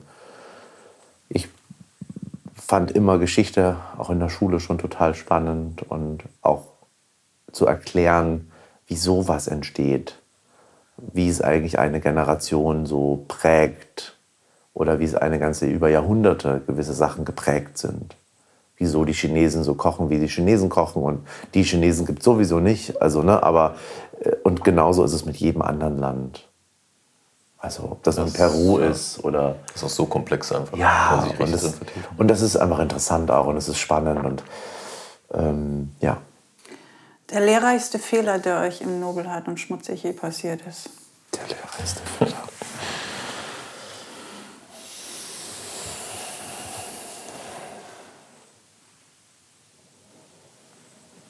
Da ist alles immer reibungslos gefluppt.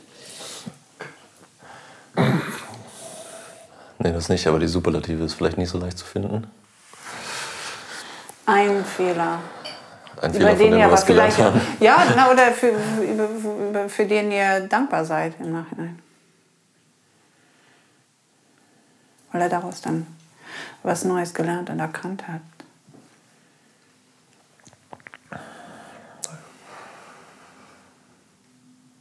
Billy? Ich mache dauernd irgendwelche Fehler. Und ähm,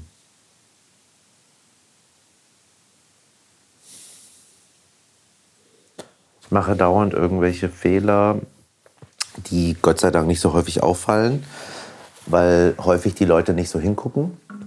Oder ich derjenige bin, der sie Fehler macht und es mir keiner sagt. Und das Wichtigste ist eigentlich, dass man die Leute dazu ermutigt, dass sie, den, dass sie dir die Fehler sagen. Dass sie dir das sich trauen, dir zu sagen. Und ich bin schon ein sehr lauter Charakter, beziehungsweise ein sehr dominanter Charakter. Und äh, Micha hat ganz häufig die Eier auch in der Hose, äh, mir auch zu sagen, wenn was falsch ist. Und das ist gut. Das ist jetzt kein Fehler, aber Kritik? Kritik, so, ne? Den Blick eines anderen zulassen und das auch wiederum als Chance zu begreifen, dass man dadurch was besser, anders, wie auch immer machen kann. Letzte Frage: Welche Bedeutung hat Essen für euch in eurem Alltag?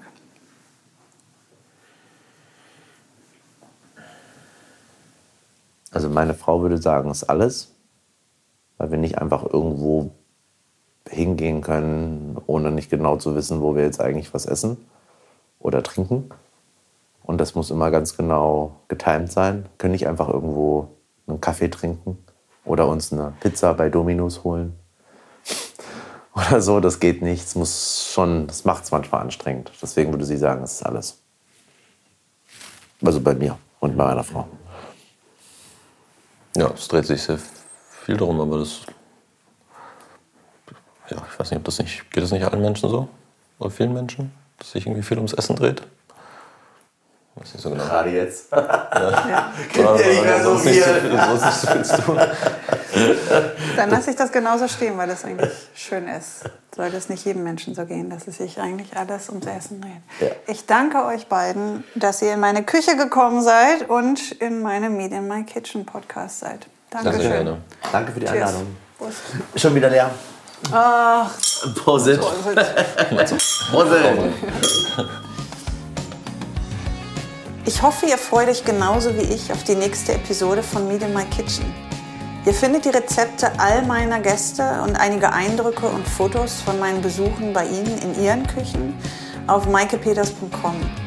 Auf Instagram könnt ihr dem Podcast auf Meet in My Kitchen Podcast, ein Wort, folgen und mir auf Eat in My Kitchen. Danke fürs Zuhören. Keep on cooking, eure Maike.